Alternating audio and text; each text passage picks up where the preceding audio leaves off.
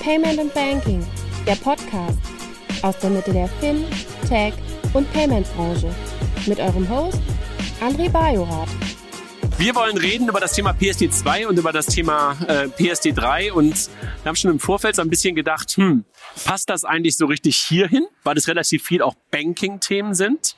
Habe aber gerade im letzten Panel ja auch gehört, dass zum Beispiel die Kolleginnen und Kollegen von Netflix das Thema Open Banking auch benutzt haben für erste Zahlungen. Insofern glaube ich, ist der Link, ist ähm, die Verbindung zwischen Open Banking ähm, und Payments ähm, dann doch nicht mehr so weit. Und insofern, glaube ich, passt es doch ganz gut, mal über das ganze Thema Status dessen, was wir bei der PSD 2 bisher erlebt haben und dessen, was wir erwarten mit der PSD 3 mal zu sprechen. Bevor wir das machen, würde ich euch aber ganz kurz bitten, euch mal vorzustellen. Ähm, und Ladies first, ähm, Susanne, was machst du hier? Warum bist du hier? Was machst du überhaupt? Und dann gehen wir mal die Runde. Ja, ähm, ich mache alles, was mit Payments zu tun hat und das den rechtlichen Teil. Also Aufsichtsrecht, auch Banking, aber vor allem eben Payments. Und war, bevor ich mit anderen die Kanzlei Anderton gegründet habe, ähm, bei PayPal in der Rechtsabteilung. Ich sage das immer, weil mich das qualifiziert in den Augen von einigen. Das also ist im Lebenslauf immer der PayPal-Teil so riesengroß, ja? ja. Okay, Ich war wunderbar. auch mal bei der Bundesdruckerei. Alles ist langweilig. Das ist langweilig, ja. Okay. Ich verstehe das. Kommt aufs Publikum an. Okay. Klaus, warst du auch bei PayPal? Nein, aber ich komme von der technischen Seite. Ich bin bei der Subsembly und wir kümmern uns um die Bereitstellung von Bankeninfrastruktur, äh, Bankenconnectivity für ja alle Beteiligten, seien es Endkunden, Unternehmen, Drittdienstleister, Banken und zu guter Letzt auch so die traditionellen Softwareentwickler, die diese Connectivity in ihre Produkte integrieren wollen. Und ich muss sagen, äh, Klaus ist immer auch seit Jahren schon immer einer derjenigen, äh, den ich immer auch anrufe oder frage, wenn ich wirklich Nerd-Fragen zum Thema Zahlungsverkehr und sowas habe. Und das ist jetzt nicht despektierlich, sondern ganz im Gegenteil gemeint, äh, einfach als wirklicher Real-Experte. Also insofern merkt ihn euch, auch wenn er heute das erste Mal bei uns auf der Bühne ist, äh, wenn ihr irgendwelche Fragen zum Thema Zahlungsverkehr habt, äh, dann können wir mitten, mindestens genauso tief abtauchen, wie Jochen das gerade beim Thema Recurring Payments getan hat. Vincent, du bist eingesprungen, dankenswerterweise, äh, passt aber halt auch sehr, sehr, sehr gut zu uns zum Thema Open Banking eingesprungen für Barbara Buchalik, die eigentlich mit uns äh, hier sein wollte, die leider krank geworden ist.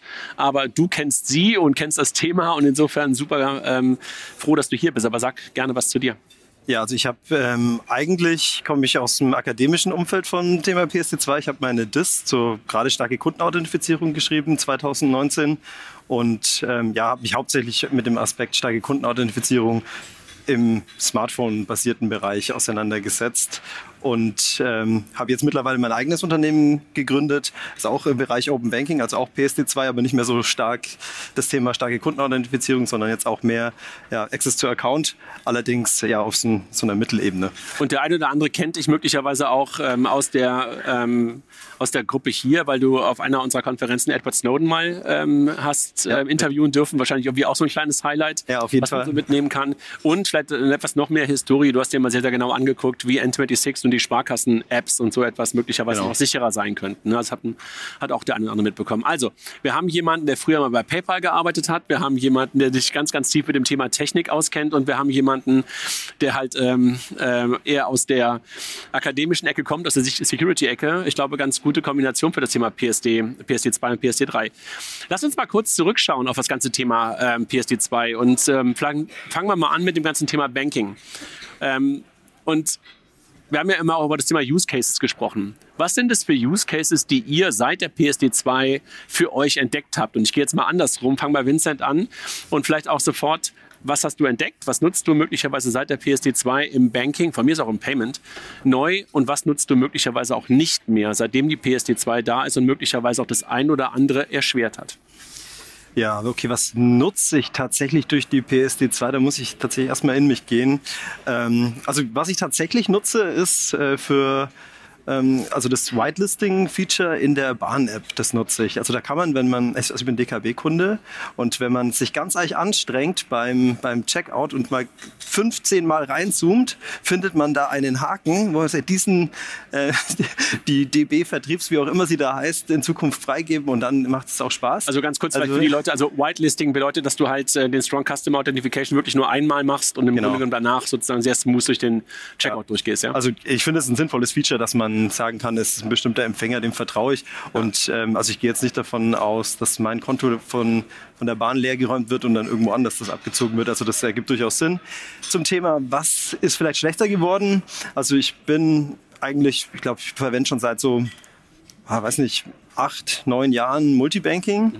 Und ähm, ich hatte durchaus auch bedingt durch meine Forschungstätigkeit einige Konten und die habe ich dann da alle immer hinterlegt gehabt und das ging relativ smooth vor PSD2 und ich habe dann schon eine Konsolidierung. Also mit HBCI, Screen ja, genau. und dergleichen, ne? Also ich verwende auch heute nur, nur die FinTS oder die, die Screenscraping Sachen einfach, weil ich es persönlich nicht tolerieren kann, dass noch ein Dritter mehr meine Daten liest, obwohl ich das, obwohl es dazu keine Notwendigkeit Sind doch reguliert.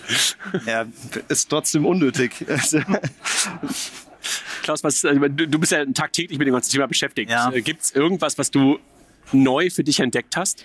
Nein, habe ich nicht. Also im Prinzip kann ich mich dem Vincent anschließen. Das Whitelisting ist tatsächlich so ein Feature, das ich nutze. Und was ich natürlich auch mache, so ein bisschen als Kontrollfreak, ich gucke halt im Online-Banking gelegentlich mal nach, welchem Drittanbieter habe ich denn Zugriffsberechtigungen erteilt. Ja, und wenn ich das nicht mehr möchte, dann widerrufe ich die auch mal. Und es ist auch sehr interessant zu sehen, wie oft man selbst denn zum Teil über FinTS oder über die PSD2-APIs aufs eigene Konto ähm, ähm, zurückgreift. Also so diese administrativen Funktionen, äh, die nutze ich gerne. Ähm, ansonsten würde ich auch sagen, ich bin da nicht wirklich repräsentativ, weil alles das, was da war, das hat man schon irgendwie genutzt und ähm, vielleicht so den, den, den, den Blick äh, aus normaler Kundensicht. Ähm, für den hat sich, glaube ich, ein wesentlicher Punkt zunächst mal verbessert. Das Ganze ist transparenter geworden.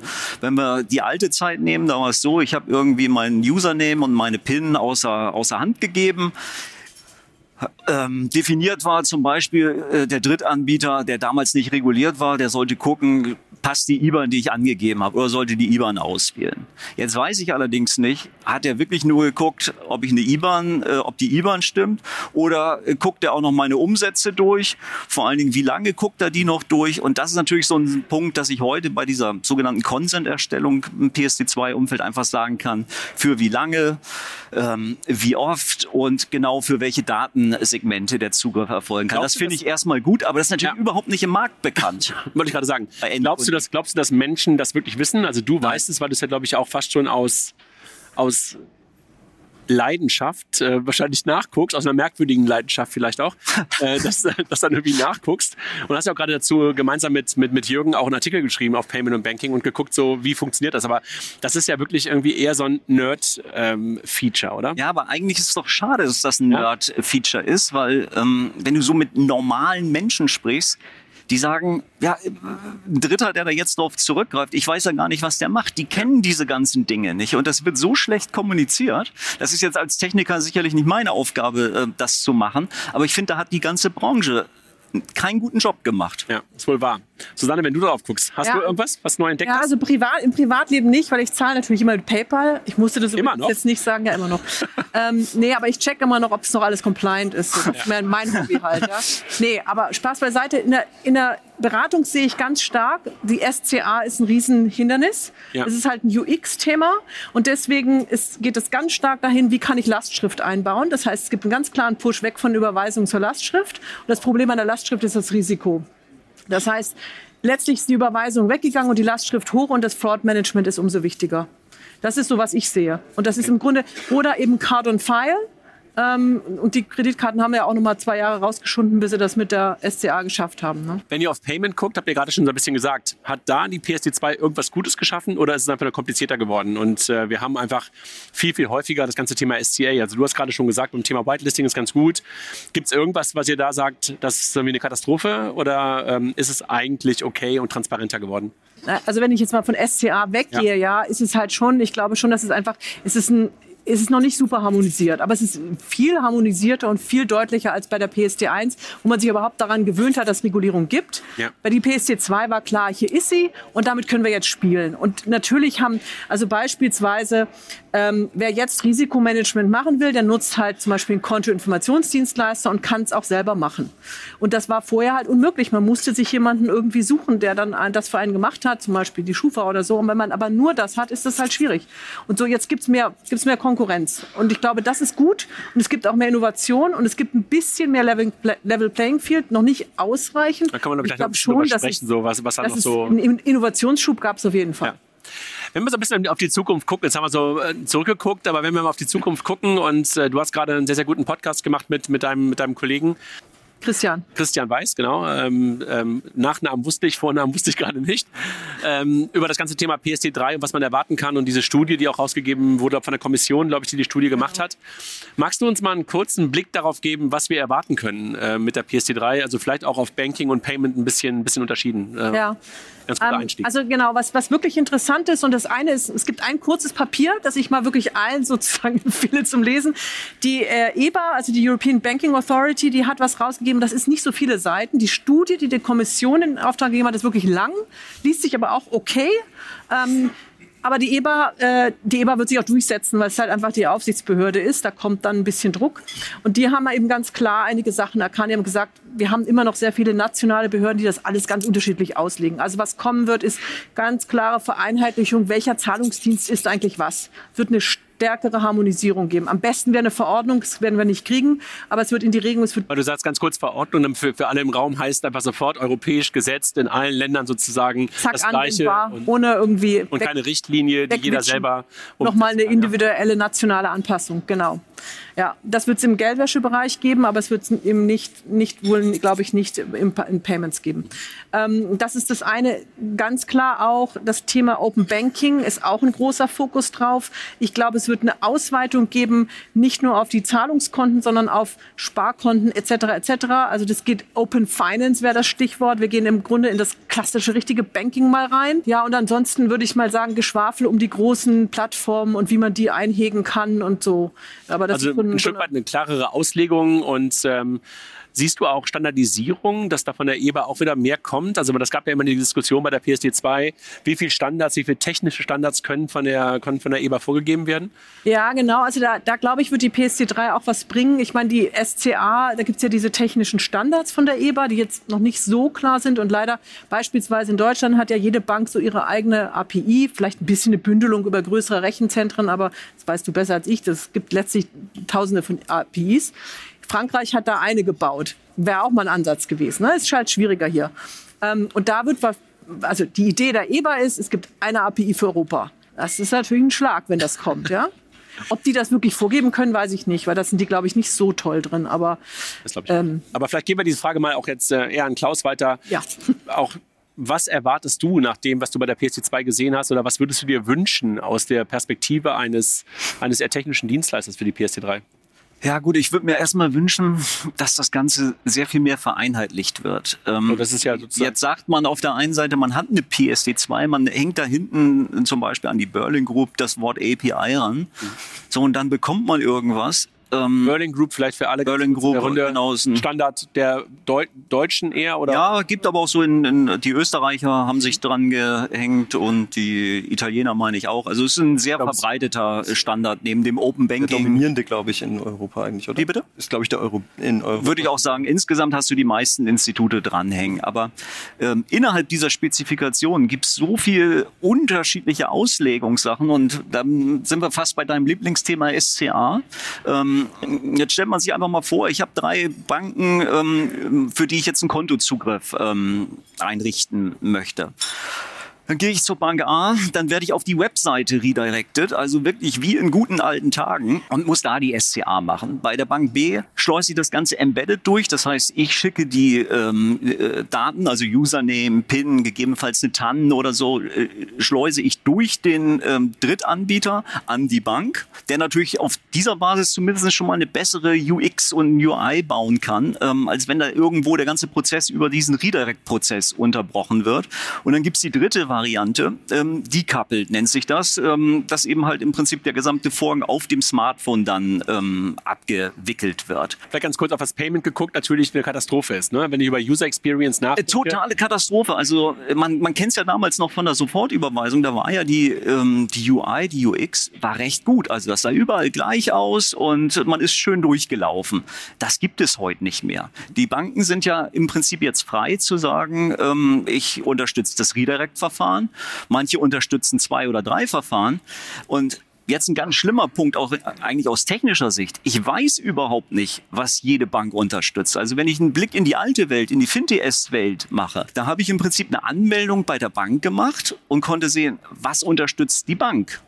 Dann konnte ich auf User-Ebene mit meiner Kennung, mit der ich mich angemeldet habe, sehen, was geht denn eigentlich bei diesem User? Welche TAN oder SCA-Verfahren hat dieser Kunde? Welche Geschäftsvorfälle sind unterstützt? Das gibt es alles nicht. Man muss sich das jetzt so vorstellen, wenn ich das Ganze implementiere, dann kann ich mich durch 150 Webseiten der Banken klicken, irgendwelche Excel-Listen, PDF-Dokumente durchforsten und gucken, Stand heute, was macht die Bank eigentlich? In welchem Format werden Umsätze zurückgeliefert? Werden die im JSON-Format, im, im, im Pain-Form, im, im, im, im CAMP-Format zurückgeliefert? Werden die als MT940, als ZIP-Datei oder als Link äh, zu einer ZIP-Datei zurückgeliefert? Ja. Das ist doch keine API. Wirklich ergänzend dazu ist es noch nicht mal klar, was alles kommt. Also es gibt einen Minimumstandard und dann gibt es optionale Felder. Zum Beispiel ein wirklich interessanter Use Case wäre, wenn man den Namen auch und vielleicht auch, also im Grunde die Stammdaten mit Adresse, könnte man dann für KYC vielleicht nutzen. Ist optional, kriegt man bei den meisten Banken nicht. Und wenn das einfach mal Pflicht wäre, da, da könnte man halt was draus Genau. bauen, ja? Ja, letztendlich ist es, glaube ich, aber auch ein Stück weit ähm, eine Folge dessen, dass wir das gewohnt waren in Deutschland. Wir kannten das über so etwas wie HBCI.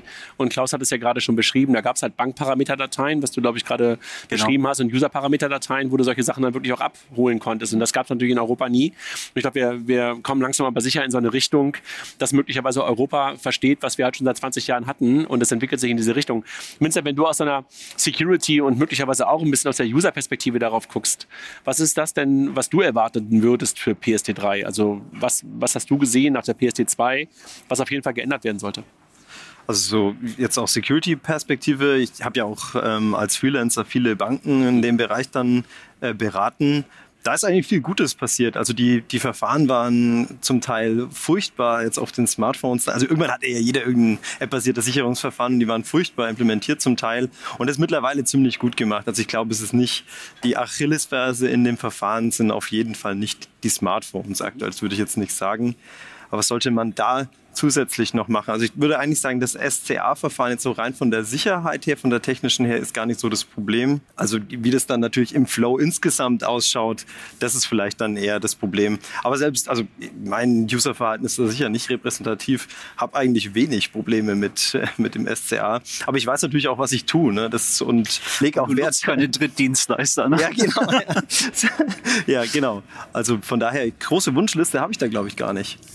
Und wenn ihr trotzdem noch mal darauf so ein Stück weit guckt, ähm, die größten Probleme haben wir gerade ein Stück weit angesprochen. Die Standards, glaubt ihr, dass die dann mit der PSD3 dann wirklich kommen? Also, dass wir plötzlich dann, dass alle Banken wieder ihren bisherigen Kram austauschen und sagen, okay, jetzt standardisieren wir wirklich und machen es den PSPs, den ganzen möglicherweise auch Merchants leichter, das Ganze anzubinden und plötzlich sowas wie Request to Pay, so etwas wie eine ganz normale SCT-Inst auszulösen? Also der politische Wille dafür ist ganz, ganz klar da. Aber das ist jetzt vor der Lobbyarbeit, ne? Ja. Da ist halt auch die Frage, kommt denn sowas raus wie NextGen PSD2? Also wo dann, du dann noch viel mehr Unterflavors hast, also das dann super kompliziert wird, oder wird es halt eine relativ straffe Spezifikation letztendlich? Ja. Also da muss man Jetzt abwarten. haben wir so ein bisschen über Banking gesprochen und äh, Susanne, du hast es gerade schon mal angedeutet und das ist ja auch etwas, was, glaube ich, der eine oder andere auch spannend fände, wenn es auch erweitert würde. Wenn es nicht nur die Payment-Konten sind, sondern halt das, was wir halt äh, sonst im Online-Banking halt auch sehen, also ein Sparkonto, Depotkonto und sowas. Erwartest du es wirklich oder ist das auch gerade Pre-Lobby? Das ist auch Pre-Lobbyarbeit. Und man muss jetzt, jetzt nehme ich mal die Sicht der Banken ein. Ja, das, eigentlich kann man das vergleichen mit der sozusagen Deregulierung im Energiesektor. Ne? Da gibt es welche, die machen Strom und dann gibt es welche, die haben die Leitung und die Stromdinger, wie heißen die, dieser, die so, die so in der Landschaft stehen. Ich kenne mich mehr mit Payments aus, man merkt. Masten. Masten, danke. ähm, und da, so ist das bei den Banken auch. Die haben die Konten, die haben die Kunden, die haben die Leitungen. Und jetzt setzen sich die anderen wie Pilze drauf und machen das Geld. Das kann auch nicht so ganz. Bei den, ähm, es gibt Netzentgelte in der, bei der Deregulierung. Das haben wir nicht, ja. Also im Moment ist das alles kostenfrei. Man muss das bereitstellen, man muss diese APIs bauen. Was hat denn die Bank davon? Die findet das doch eigentlich nur blöd, sage ich mal. Also sagen sie immer so. Ob das so ist oder nicht, Das merkt man. Aber ich, ich, ich habe jetzt ja die, ich bin jetzt Anwalt, Anwältin der Banken.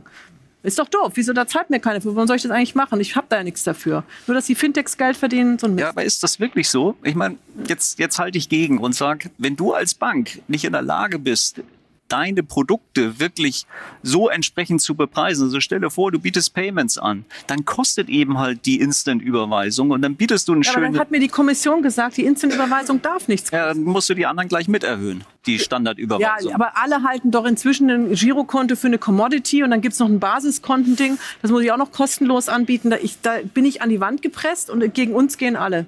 Und jetzt hat der BGH noch gesagt, wenn ich, die, weil ich das noch erhöhen will, müssen die Leute auch noch am Knopf drücken. Das wollen die aber nicht. Also das heißt, eigentlich sagt ihr gerade, die große Besserung wird es nicht geben. Es wird irgendwie einen Versuch geben der Standardisierung. Es wird möglicherweise eine Ausweitung geben auf verschiedene Kontenarten oder ja, Kontenarten, Produktarten. Und wir hoffen mal darauf, dass es dann möglicherweise auf die Art und Weise besser geht. Susanne, wenn du nochmal auf das Thema Payment guckst. Und wir haben jetzt gerade Banking, wie gesagt, so ein bisschen ähm, angeguckt.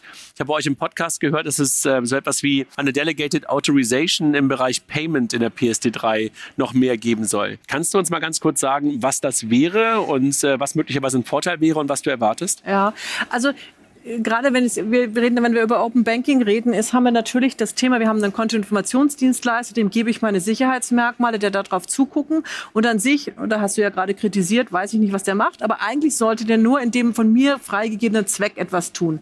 Ganz häufig ist dieser Zweck, dass man drauf guckt, ob ich eine ausreichende Bonität für immer, was auch immer ich machen möchte. Zum Beispiel Buy Now Pay Later Produkte, bin ich schon überschuldet oder nicht und sowas. Das will der machen. Das ist aber doof, wenn ich zum Beispiel was Langlaufendes habe, einen langlaufenden Kredit über eine große Kreditkarte oder sowas. Und die wollen immer zwischendurch mal gucken. Und dann nach drei Monaten macht's zack. Und dann kannst du nicht mehr gucken, sag, ich will aber meinen Kredit trotzdem weiter haben. Und dann wird mir eine E-Mail geschickt, sag, geh doch mal bitte rein und log dich noch mal ein. Da sage ich, nee, mag ich aber nicht. Das ist ja keine gute Experience für keinen von beiden. Und da ist die Idee, dass man gemerkt hat, na ja, also die Kontoinformationsdienstleister, die fassen ja gar nicht das Geld an. Wenn ich dem traue, dann darf ich dem das auch länger geben. Und dann darf das, bis ich das widerrufe. Im Grunde dreht man es um. So muss ich es immer wieder machen. Und ich kann dem aber sagen, ich vertraue dir. Du darfst so lange gucken, bis ich es widerrufe. Ich glaube, von der User Experience richtig, aber da muss man denen noch mehr vertrauen. Ne? Und gilt das auch für das Thema SCA? Also, dass man auch sagen kann, ein Ja. TPP kann auch möglicherweise ein eigenes Sicherungsverfahren einführen? So habe ich es verstanden. Und müssen die Banken das dann akzeptieren oder ist es eine bilaterale Vereinbarung der Nee, Banken? das, das müssen die dann, weil es dann von der Regulierung käme. Das ne, Aber ist das nicht ein Gamechanger vor dem Herrn, weil du dann das SCA der Banken auf den Kopf stellst? Naja, du brauchst es einmal, ne? Wenn du gibst dir dann diese Autorisierung und das ist nur für den Kontoinformationsdienst, nicht für den Zahlungs. Okay, nicht für Zahlungsauslösung. Nee, es wäre nur für den Kit. Okay. Ja, Aber ich finde, das ist ja generell schon ein Thema. Ne? Man könnte, also Schnittstellen, also Standardisierung reden wir immer nur über die eine Seite. Und man könnte natürlich schon sagen, warum gibt es denn eigentlich keine Initiativen zu sagen, dass es auch eine Standardisierung bei den Sicherungsverfahren gibt? Ne? Warum hat denn eigentlich jede Bank ein eigenes Sicherungsverfahren? Also ich verstehe das natürlich schon, oder ich weiß schon, warum jeder ein eigenes hat. Aber gibt es einen guten Grund? Also mal ganz im Ernst. Ja, also theoretisch nicht. Ne? Also man könnte, also schaut euch mal das Chip-TAN-Verfahren an. Da gab es ja im Prinzip auch ein Verfahren, hat natürlich trotzdem jeder seine Karte gehabt, aber das hat bei allen gleich funktioniert. Das funktioniert, also keiner will ernsthaft das Chip-TAN-Verfahren behalten. Ja? Aber ähm, ich meine jetzt nur, so eine Initiative könnte man sich ja trotzdem vorstellen, ne? dass man sagt, es gibt irgendwie eine gemeinsame App, vielleicht auch von mehreren Banken untereinander in der DK irgendwie. Da hätte man auch das Thema Aber SCA Vince, und wird das nicht ein ähm, Race to the Bottom? Wenn man sich dann auf eins einigen muss, dann machen wir dann den Low, Low Standard, oder? also so wie bei den APIs jetzt oder? Aber wie sieht denn das im Ausland aus? Also gibt es da ein Sicherungsverfahren bei allen Banken, was gleich ist? Weißt du es? Meines Erachtens nicht, da läuft es ganz genauso. Also Das heißt, jede Bank macht jede Bank das und die, die nutzen das ja auch zum Teil wirklich als, als Marketing-Brand. Also eine, eine, eine Sparkassen-Push-App, ähm, die ist nicht einfach nur irgendwie grau, sondern da findest du das Sparkassen-Logo mit drin. Da steht, Aber, aber stimmt- Marketing ist die Push-Tan-App nicht wirklich. Also wenn dann schlecht ist. Ja, Also äh, ja, ja, gut, aber äh, zumindestens du findest die Farben wieder und eigentlich ist das ja eigentlich so ein Element, was man da auch nicht einbauen sollte, diese Marketingbotschaften. Aber es ist nun mal so, dass jede App entsprechend gebrandet ist und ähm, es Aber- wird halt dafür verwendet. Aber zum Beispiel eine Google Authenticator App oder sowas, ne? Da hast du auch nicht nur einen Login drin für Google, sondern halt vielleicht Genau. auch für Facebook, für Twitter oder sonst irgendwas. Also rein technisch gesehen gibt's da keinen Grund, ne? Und ich frage mich auch, ich glaube, das ist aber auch eher ein Frage von technischen Können, warum noch keiner mal eine App gebaut hat, die all diese Verfahren nachbaut und in eine integriert. Also der da gibt's ganz, der Security. Äh, da gibt es ganz, ja? ganz viel Ärger, da bin ich mir sicher. Also jetzt bitte nicht zu ernst nehmen. Ja, aber das wäre natürlich auch eine Idee. Ne? Ja, du hast jetzt wahrscheinlich x Anbieter von SCA-Apps und Lösungen mhm. und keiner will klein beigeben. Also jeder möchte dann der sein, der überall genutzt werden äh, will. Wir reden jetzt bei PSD3 gerade darüber, dass da irgendwann irgendwas kommen wird. Wissen wir schon, wann? Was ist, ist es irgendwie definiert? Nee, also wissen wir nicht. Aber ich glaube, dass es einen gewissen Druck gibt. Also erstens rumort von, von wem? Ähm, ich glaube aus politischer Sicht, die, also die, die EU will wirklich was vorantreiben. Wir haben ja diese digitale Agenda und da kommen ja ganz viele Sachen, da kommt ja vieles zusammen. Und ich glaube, es gibt einen Grund. Wir haben die Mika, also das ist natürlich jetzt ein wirklich anderes Thema, aber die Marken sind Crypto-Assets und die regulieren halt nicht nur diese, die, was wir als Security-Token oder NFTs kennen und so, sondern eben auch Stablecoins. Und Stablecoins ist eigentlich Payments. Mhm. Und äh, die Mika, ich vereinfache jetzt ganz stark, sagt halt, das ist E-Geld. Jetzt haben wir halt plötzlich E-Geld, das liegt halt eigentlich in der PSD 2. Die Mika ist eine Verordnung, das haben wir eben gelernt, die gilt jetzt überall, die gilt jetzt bald dieses Jahr überall. Wann, kommt, wann, wann kommt die? Also die Übersetzung soll im April fertig sein. Wann die dann verabschiedet ist, weiß ich nicht. Es wird uns ja schon seit ein paar Jahren versprochen, aber April scheint noch. 23. 23, das ist jetzt so in einem Monat. Okay. ja, genau.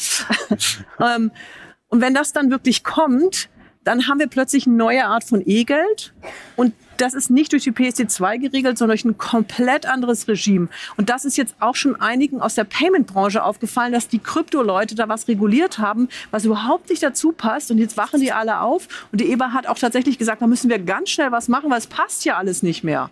Eigentlich machen wir gerade ein neues Fass auf. Ne? Wenn wir jetzt gerade über das Thema nochmal Stablecoin sprechen und äh, PSD3, weil ich meine, das ist, glaube ich, für die, für die Runde hier mindestens genauso, vielleicht sogar noch viel, viel, viel relevanter ähm, über Stablecoins und, und tokenisiertes Geld zu sprechen, ähm, als möglicherweise bei PSD3. Aber was glaubst du, was da passiert? Also wenn in der PSD, PSD3 gerade, glaubst du, da kommt noch eine Nachregulierung der Mika in der PSD3? Ja, auf jeden Fall. Also eine Nachregulierung oder eine Anpassung, weil irgendwas müssen, müssen die machen. Das passt nicht zusammen. Das, also aus Payment-Sicht knirscht das so, dass einen schüttelt. Ja? Also wir reden über SCA und dann haben wir hier einen Private und einen, und einen Public Key. Wie ist jetzt mit der SCA und dem Wallet? Das klappt, das ist doch eine ganz andere Denkweise. Wir haben kein Konto in dem. Ein Wallet ist halt kein Konto. Sprachlich vielleicht wird das alles gemuschelt, aber technisch ist ganz anders. Ist das Unverständnis, was wir da gerade erleben? Glaubst ja, glaube ich. Weil die, also meine persönliche These, und da können nachher alle über mich herfallen, die Typen, die die Mika gemacht haben, sind so Wertpapierheinis. Sind das immer nur Mensch, äh, Männer? ja, ich glaube, das sind Männer. Das sind, glaube ich, nur Männer. Glaube ich wirklich. Aber okay, das war nicht, nicht beweisen, aber die, die ich gesehen habe, waren nur Männer. Und die kommen aus diesem Wertpapierbereich und die haben das gut reguliert. Aber die haben halt die Stablecoins, die, haben, die kommen nicht aus Payments. Und die haben das einfach da so draufgestülpt. Da soll man einen White Paper schreiben über einen Stablecoin. Was ist das Risiko von einem Euro-Stablecoin? Dass der Euromarkt schlecht geht? Was soll ich denn da reinschreiben? Ja, ja, ich bin mir nicht so sicher. Die Kommission hat komische Ideen. Also das passt doch nicht. Ich überspitze das jetzt, aber das, das knirscht. Ja, und das wird, da müssen die schnell reagieren. Das hat die EBA auch schon gesagt. Und das andere ist, die EU-Kommission hat eine politische Agenda und die heißt, wir möchten diese Amerikaner irgendwie eindämmen. Diese großen Plattformen, diese Amazons und Metas und Googles und so dieser Welt. Und vor allem auch diese Visas und Mastercards. Also pushen wir SEPA, das ist unser europäisches Scheme, und pushen wir SEPA Instant. Und, und wir pushen unsere eigene digitale Identität. Und das ist so deren Agenda, das ist schwabert über allem. Und das wollen sie halt auch mit der PSD2, äh, PSD3 pushen. Deswegen glaube ich, ist Druck dahinter. Aber hast du das Gefühl, dass es momentan so lange Silos sind? Ja? Also auf der einen Seite wird Mika-Silo gebaut ja. und da wird das PSD3-Silo gebaut und irgendwo gibt es dann noch sozusagen diese Agenda. Ja, und jetzt sind die, die alle alles, aufgewacht. Die, die haben irgendwie noch, ich, meine, ich weiß das nicht, aber ich glaube, irgendwie haben die nicht so miteinander gesprochen. Und jetzt merken sie, wir müssen jetzt hier so Brücken bauen. Da bin ich echt gespannt, wie sie es lösen. Klaus, vielleicht noch, Klaus und Vincent, aber so ein bisschen eine philosophische Frage, die da, die da vielleicht auch einhergeht. Die PSD 2 war ja letztendlich eine regulatorische Vorgabe. Glaubtet ihr oder glaubt ihr, dass das der richtige Weg ist, dass der Regulator, der ja manchmal möglicherweise dann auch nicht alles im Blick hat, teilweise nicht versteht, der richtige ist, um den Markt zu verändern oder ist es eigentlich eine Marktfrage, wo der Markt eigentlich vorangehen sollte? Ich sehe das als Marktfrage an und das sieht man doch auch jetzt in den Initiativen, die da irgendwo rund um die ganzen Premium-APIs kommen. Da ist ein ganz anderer Drive drin. Ähm, man sieht, dass da irgendwie auch äh, Use Cases und, und Funktionalität definiert wird, die einfach mal über das Bekannte hinausgeht. Also bei der, bei der PSD2, da wurden irgendwie altbekannte ähm, Dinge in einen anderen Rahmen, der vielleicht ein bisschen transparenter, sicherer war und insbesondere den dritten als Dienstleister mal mit einbezogen haben, geregelt. Während jetzt äh, diskutieren wir über wirklich spannende Themen wie eine Zahlungsgarantie, Teilzahlung, äh, ähm, SCA-Ausnahmen für Beträge. Was du schon sagst, die Kontoarten, dass das dramatisch ähm, erweitert äh, wird. Einfach Kontomerkmale mal abzufragen. So wirklich äh, Probleme der, der, aus, aus der Praxis, die dann irgendwie gelöst werden. Also, also Minderjährige und Gemeinschafts... Use Case getriebene genau. Funktionalitäten, ja? Genau.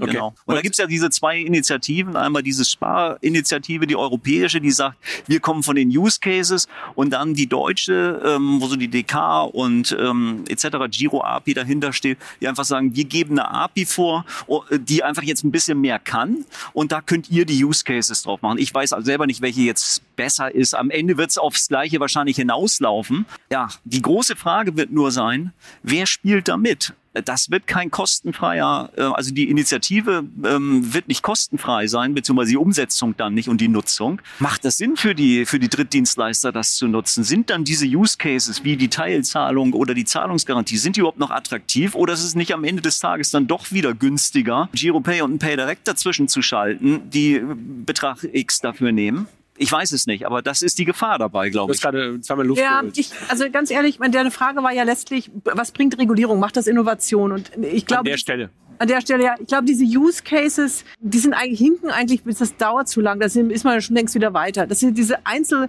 äh, Einzelfälle, Bad Cases make bad law. Das bringt nichts. Was aber wirklich was bringt, und ich glaube, da neiden uns teilweise sogar die Amerikaner die Regulierung. Wir haben halt einfach 27 Mitgliedstaaten, die vereinheitlicht sind. Und ich kann es halt überall machen.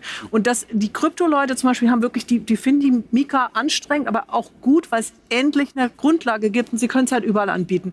Und da sind wir im Payments ja schon lange im Paradies Paradies, weil ja, wir können uns über Details inzwischen unterhalten, aber wir können es halt überall machen und es ist einigermaßen harmonisiert. Und das ist, glaube ich, wirklich innovationstreibend. In den USA braucht man Money Remittance License für jeden einzelnen Bundesstaat. Also das ist schon nicht so schlecht mit der Regulierung. Vincent, ich habe noch eine Frage an dich und das geht nochmal so ein bisschen auch in die, in die Frage der, was hat die PSD2 gebracht und du hast es gerade schon mal angedeutet. Ist die Rolle, diese wichtige Rolle, dieser TPP einnimmt, richtig? Oder sagst du eigentlich völlig, völlig gaga, dass du so, eine, so einen Man in the Middle, ähm, wenn man das mal so böse sagen möchte, in das ganze Thema reingebracht hast? Ja, ich bin da natürlich total biased. Also, aber. Deshalb frage ich dich. ja, also ich meine, wir bauen ja ein Produkt, die das genau das unnötig macht. Also wir sind First-Party-Provider. Sag mal lieber überflüssig. Ja, okay, ja, überflüssig macht. Und ähm, also ich glaube nicht, dass, dass das ein gutes Modell ist. Also natürlich sind die reguliert. Ich frage mich halt, also wir versuchen die Dinge, die die Regulierung adressieren wollte, also Schutz der personalisierten Sicherheitsmerkmale, also Zugangsdaten und Transaktionsdaten, nicht über ein regulatorisches Vehikel zu schützen und zu sagen, die haben halt bestimmte Auflagen, sondern wir versuchen das technisch zu machen. Und ähm, wenn ich was technisch, nachweisbar technisch lösen kann, ist es auf jeden Fall besser, als wenn ich sage, ich verspreche euch aber hoch und heilig, dass ich mhm. nur das und dies mit, äh, mit meinen Daten mache. Aber der Jurist braucht wahrscheinlich irgendwie jemanden, den man in die Mangel nehmen kann, ne? Ich möchte ja die Technik überprüfen, die er da macht. Ne? Ja, und das kannst du bei, kannst du bei uns. Ja, du haftest nur nicht. Das erzählt er mir die ganze Zeit. genau. okay, so, wir sind, äh, danke euch erstmal. Ich, ich bin dazu genötigt worden, nicht genötigt, aber gebeten worden, dass wir noch mal ein paar Minuten ähm, der Runde lassen für Fragen. Und das würde ich auch gerne genauso machen. Und äh, ich glaube, Nicole rennt, ähm, Julia steht ähm, und einfach die Frage in die Runde und dafür setze ich auch für euch wieder dieses Ding auf. Weil wir haben ja jetzt, ähm, ist für mich immer die Frage, ne, ihr habt ein bisschen Payment angesprochen, aber ja. der gemeine Payment Manager da draußen, der jetzt hier so sitzt, tangiert den das gerade aktuell wirklich? Oder hat er sich gerade gedacht? Ich, ich glaube ehrlich gesagt beim Thema Risk, das hat äh, Susanne ja schon mal ganz kurz gesagt, also wenn du über das Thema Lastschrift nachdenkst und das Thema Risk Management selber in den Griff bekommen kannst, dann geht es dich äh, total. Ähm, neue Arten von Payments, also das Thema Payment-Auslösung selber gebaut ähm, über eine PSD2 API, kann dich auch total tangieren und da sind diese Standardisierung von APIs natürlich schon super, super hilfreich, wenn du sie hättest. Und Mhm. wenn du halt nicht drei oder vier oder fünf verschiedene SCA-Verfahren hättest, würde dich dann auch ähm, tangieren. Ich glaube, wenn wir halt eine API hätten, heute schon, wie wir sie möglicherweise in der PSD3 noch besser bekommen, würden wir viel häufiger auch bei Merchants die Möglichkeit des direkten Bezahlens über die Überweisung sehen, äh, weil das halt vernünftig gelöst werden könnte. Und heute ist es, glaube ich, echt teilweise noch ein UX-Killer oder ein U der U die UX wäre der Killer für eine vernünftige Conversion. Deshalb, ja, glaube ich schon, dass es auch relevant ist. Na, dann, dann schauen wir doch mal in die Da Runde. ist eine Frage, die ich da hinten Genau. sehe. Ganz hinten am Zaun. Ist jetzt bestimmt kein Merchant, der sich Zaun. meldet. Ja. Ja, was ist es denn sonst? Ein Zaun. Hallo? Ah, Ja. Hallo, Markus Naumer. Ähm, meine Frage geht an Susanne und zwar, welchen Ausblick aus rechtlicher Perspektive bei der PSD3 gibt es hinsichtlich Bereichsausnahmen, da die natürlich einzelne Payment-Bereiche mit voller Wucht treffen würden? Ja, also ähm, die EBA hat ja jetzt ähm, im Grunde schon diese erste, erste Guidance rausgebracht zu den ähm, begrenzten Netzen und, und, und auch dem Limited Range. Und ich glaube, da wird es einfach noch mehr geben und die EBA drängt dann noch auf eine weitere Standardisierung. Wir haben da ja immer noch ein bisschen Flickenteppich und ich glaube, da wird es noch stärkere Vorgaben geben für die nationalen Behörden. Also deswegen sage ich ja, eigentlich wollen die eine Verordnung, kriegen sie nicht hin und werden das durch sozusagen etwas niedrigschwelligere ähm, Guidelines, die die EBA dann rausgibt, die die nationalen Behörden an die Kandare legt, wahrsch- wahrscheinlich lösen. Wir Also, klären mal ganz kurz die Runde auf. Was sind Bereichsausnahmen, die es heute gibt? Für wen oder für was? also ähm, ich kann jetzt nicht alle aufzählen, Nee, einer aber ich reicht sag mal ein paar. ähm, also wir haben, wir haben die, die, was viele kennen, die, die Handelsvertreterausnahme, Commercial Agent, die in Deutschland sehr, sehr restriktiv ausgelegt wird. Und man dachte auch immer der Rest der Welt auch, weil es in der PSD 2 auch drinsteht. Das ist aber nicht ganz so. Ähm, dann gibt's die Ausnahme ähm, Limited Network, also man begrenzt es, ähm, gutes Beispiel zum Beispiel die Citycard. Ich habe nur Leute, die in bestimmten Postleitzahlenbereich sind, bei den Händlern, dann ist das fällt das aus der PSD 2 raus. Dann habe ich die begrenzten Netzwerke, äh, sorry, Limited Range, ein sehr begrenztes Waren- und Dienstleistungsangebot, also zum Beispiel eine, eine Zahlungs-App, mit der ich nur Taxifahrten buchen kann. Die fällt aus der PSD 2 raus zwischen Zahlungsdienstleister und ich höre jetzt auf, da gibt es noch ein paar mehr. Aber Du kannst sie doch alle. naja, natürlich, das ist mein Beruf. Dein, dein, dein Partner klatscht am lautesten am ersten. den, den, der fragt mich dann, nee, aber, nee, aber wir können, dürfen nachlesen. Ja, also das, das gibt halt diese Ausnahmen und, und das ist aber in der Tat ein Problem, weil wenn ich eine Erlaubnis habe, kann ich passporten. Ja, da bin ich durch ganz Europa. Die Bereichsausnahme passportet nicht. Und wenn die jetzt jeder unterschiedlich, und was wir wirklich ganz viel haben, also zum Beispiel, ich nehme mal die Handelsvertreterausnahme, die typische Online-Plattform verlässt sich in den Niederlanden zum Beispiel häufig noch auf die Handelsvertreterplattform, äh, Handelsvertreterausnahme, weil die äh, DNB, die niederländische Aufsicht, die etwas weiter auslegt. Die kommen nach Deutschland und kriegen dann auf den Kopf, weil die BaFin das ganz eng auslegt. Und dann sind die natürlich erschreckt, sagen, wie kann denn das sein? Und dann sagt man, ja, die BaFin sieht das hier halt anders. Und, und das ist blöd, weil man dann eben also ich mache das auch für Leute, müssen wir in sagen wir mal 22 Ländern anfragen und sagen, wie seht ihr denn das, wie seht ihr denn das, wie seht ihr denn das? Und das ist unglaublich mühsam, wahnsinnig kostenintensiv. Dann kann man das Produkt nicht einheitlich ausrollen. Die Preisausnahmen sind ein Problem. Und man muss sie teilweise noch anzeigen. Dann muss ich in jedem Land, wo ich dann sowas mache, auch noch eine Anzeige machen. Ähm, also da ist viel passiert. Es wird besser, aber es ist, das ist natürlich noch. Aber es wird, würde nur dann besser werden, wenn es eine Verordnung wäre, die wir nicht erwarten. Also ist es doch weiterhin wahrscheinlich auch in der ich- Zukunft ein ich, Problem. Wie gesagt, aber es wird schon dadurch besser, dass die EBA da Guidelines vorgibt, sodass die nicht alle so ausscheren können. Die werden halt so, die müssen sich, ein- was, wie passiert das bei der EBA? Die kloppen sich wie die Kesselflicker, die, also die nationalen Behörden, also BaFin und dann zum Beispiel die Franzosen, da geht's zack, ja. Also hat mir mal einer gesteckt. Das, das ist dann nicht locker mit denen. Dann haben sie irgendwann einen Konsensus und dann halten sie sich auch die dran. sollten auch so ein Sombrero aufsetzen, weil Nicken tut echt weh. Und, und wir können ja mal ein, ähm, eine unserer repräsentativen Umfragen kurz einblenden und mal ähm, schauen, was, ähm, was die PEX-Besucher so von der PSD2 und von der PSD3 halten. Braucht es jetzt schon die PSD3? Wir haben PSD2 Aber das haben die Leute umgesetzt. vorher gesagt, ja, bevor sie uns zugehört haben, oder? Ja, Sie können es ja noch ändern. Ach so, okay. Jetzt habt ihr noch die. Trick. Genau. Ähm, ja, kein Scherz, wir brauchen die PSD, PSD3 schnell, Ja. ist die Mehrheit. Und zack hat sich's verändert. Da haben wir nicht so viele abgestimmt. Aber gibt es da noch Fragen? Also wir haben, glaube ich, noch genau eine Minute 22 und da hinten rechts ist noch eine Frage hinter der Säule. Die Zeit ziehen wir ab, wer die Nicole gerade gebraucht hat. Ja, hi, Guido von MangoPay. Ich habe eine Frage zu den Marktplätzen und Plattformen im Speziellen. Haben wir heute schon gehört. Ziemlich spannendes Thema. Ähm, die Revolution, findet die denn auch im PSD3 statt? Äh, auch an Susanne gerichtet die Frage. Ähm, die Abbildung der Themen spezifisch für Plattformen und Marktplätze. Ja, also ich- glaube, euer Geschäft wird weiter gut laufen, weil die kriegen nicht viele Ausnahmen. Die wird, es wird hart bleiben. Wir brauchen Zahlungsdienstleister. Das ist meine äh, Prognose. Die, die Regulierung, die da angefangen hat mit der PSD2, dass die letztlich die Online-Marktplätze ähm, und Plattformen, dass die einen Zahlungsdienstleister brauchen, die wird sich fortsetzen. Und ich glaube auch nicht, dass das lockerer wird. Also die Marktplatzmodelle ähm, sind reguliert. Ich glaube, das hat sich, PSD 1 hat man ja noch drüber gestritten. In Deutschland war das dann immer schon anders. Dann haben sich letztlich die BaFin in der PSD 2 durchgesetzt und jetzt ist das fast einheitlich in Europa. Sicherlich mit Schwankungen, aber eigentlich, ich meine, wir hatten ja hier gerade das äh, von Frank, das, das Marktplatzpanel. Ja, also, dass es hier die, dass, dass das angeboten wird und dass es so nachgefragt wird, zeigt einfach, die Leute trauen sich es auch nicht mehr, es ohne Zahlungsdienstleister zu machen. Ich kann nur sagen, zu Recht. Also, weil es gibt dann welche, die erwischt werden, die haben dann echt ein Problem. Danke. So, letzte Chance. Ich sehe keine Hand mehr. Ich auch nicht.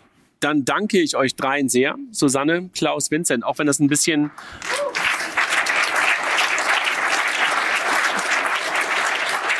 ein Exkurs ins Banking und weniger ins Payment war, aber das versuchen wir immer wieder zusammenzubringen. Wir machen es auf der Banking Exchange auch immer, dass wir Payment-Themen reinbringen. Also Richtig. insofern danke, dass ihr die Geduld damit hattet, da- dafür hattet. Ich glaube, wir übergeben jetzt, glaube ich, gleich an Kilian.